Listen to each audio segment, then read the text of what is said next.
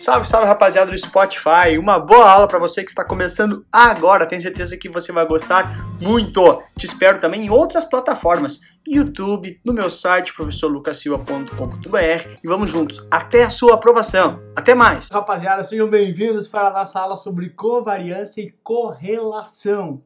São dois índices que vão dizer, dois números que vão dizer como que dois ativos se relacionam entre eles. Então, mais ou menos assim. Como que você se dá comigo?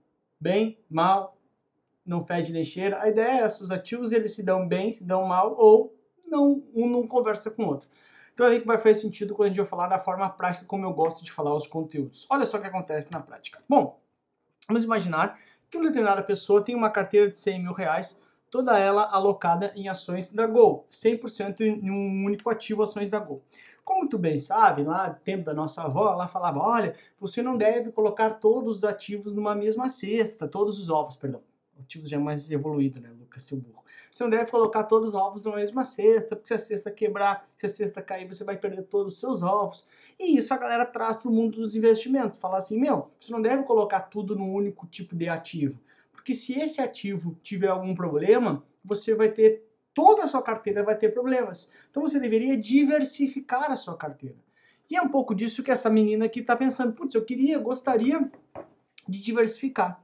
Porque imagina o seguinte, tá? Vamos supor que num determinado dia as ações da Gol têm um retrospecto negativo.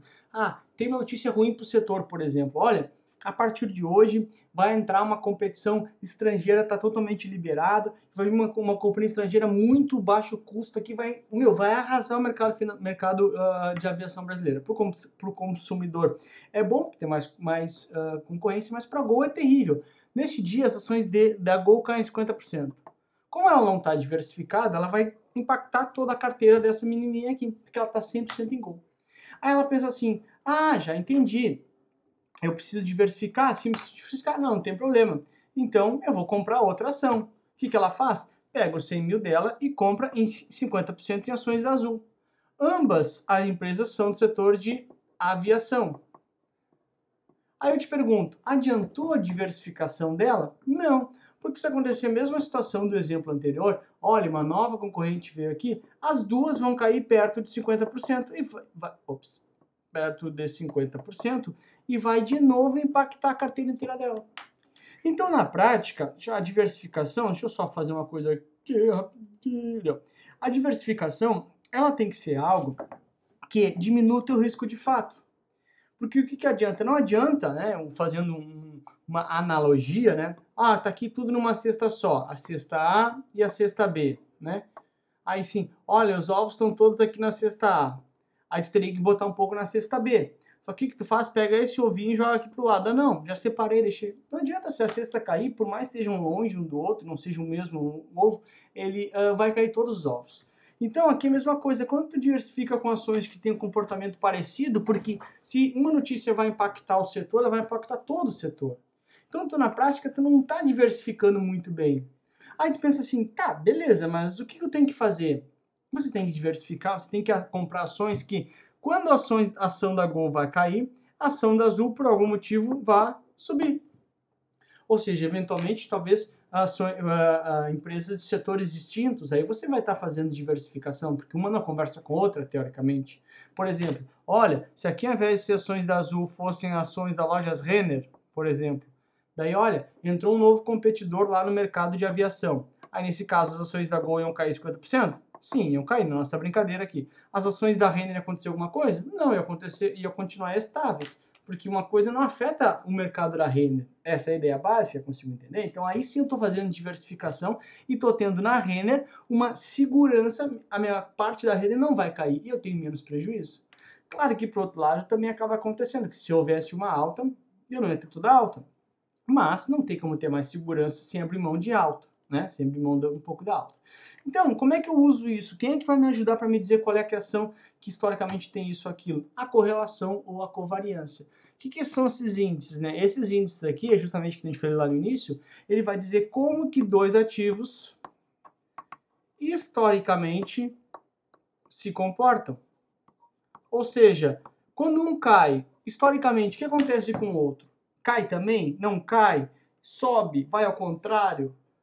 Então, é essa situação que tem que entender. Por exemplo, olha, Subiu o preço do petróleo.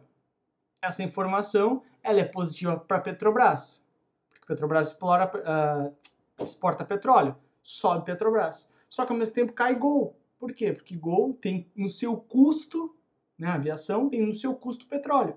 Então, na prática, cai Gol e sobe Petrobras. Ou seja, eles se movimentam com essa informação em, em posições distintas. Então, esses ativos historicamente se comportam como? E aí, rapaziada, é que eu sempre digo para isso na sala de aula. Cara, vai ter três tipos de correlação ou covariância, ou seja, de relação entre dois ativos: negativa, zero ou positiva. E é só você pensar a seguinte situação: meu, tu tá num churrasco, tá? Chega alguém no churrasco e você gosta menos desse alguém, o que, que você faz? Você vai para outro lugar. Eu gosto menos de ti, ou seja, tu te movimenta em direções opostas. Ou seja, para os ativos, quando um sobe, o outro cai. Eu te falei, Petrobras e Gol, não que eles tenham correlação negativa, nesse, naquela notícia que eu dei, tá? Se for correlação positiva, alguém chega no churrasco e você tá lá, o que você vai fazer? Você vai grudar nessa pessoa, você gosta mais dele. Então, putz, eu gosto menos de alguém. Meu, ih, pro outro lado. Eu gosto mais de alguém, gosto demais, é positiva a minha relação contigo, eu ando junto contigo. Onde tu for, eu vou. Então, quando um sobe, o outro também sobe. Ou quando um cai, o outro também cai. Ou seja, movimentos para o mesmo lado. Como seria lá no início que eu falei para você, azul e a gol. É, azul e a gol, isso, perfeito. E se for influência, e se for zero? Se for zero, ih, cara, nem fede nem cheira para mim. Não sei se esse termo tu conhece, mas é um zero para mim. Ou seja, se ele chegou, tu vai continuar lá, se ele vai embora, tu continua também. Ou seja, não influencia o comportamento do outro. São ações totalmente, ou ativos, ou pessoas, né? Que eu estou usando essa analogia, totalmente que um não tem relação com o outro, é zero. Essa é a ideia básica. Ah, vai ser, é certo que vai acontecer isso no futuro? Não, isso é, são dados históricos. Né? Historicamente tem isso, então é uma tendência que se tem. Então, se prepara para na tua prova aparecer esse tipo de gráfico aqui, né? Que é justamente uma demonstração gráfica. Ai, Lucas, gráfico, não. Meu, é só o que eu acabei de falar, é só pensar. Quando é menos um, tá? Um ativo A vai subir e o ativo B vai cair. Ou ao contrário. Ou seja, direções opostas, que está aqui, ó. Quando um sobe, o outro cai. Porque, de novo, se eu gosto menos de ti, tu chega aqui e eu saio para lá. Direções opostas. Se eu gosto mais de ti, quando um sobe, o outro sobe. Ou quando um cai, o outro cai. Ou seja, eu gosto mais, eu gosto de tenho uma relação positiva contigo. Tu vai e eu vou. E se for zero, um se explica pelo outro. Ou seja, ah, um, um subiu, tá, mas o outro não tem explicação pelo outro. Ou ao contrário, né? Ah, um caiu, o outro vai continuar tendo a vida dele normalmente. É como se fosse naquele exemplo que eu dei ali antes de Renner e Gol. Ah, Gol teve um novo competidor no mercado de aviação. Tá, mas isso não afeta a Renner. Não afeta a Ambev, sei lá. Essa é a ideia básica, teoricamente, ok? Então, correlação ou covariância negativa. Direções opostas. Ixi, gosto menos dele. Correlação ou covariância positiva. Os dois no mesmo sentido. Tem uma relação positiva contigo, eu vou contigo.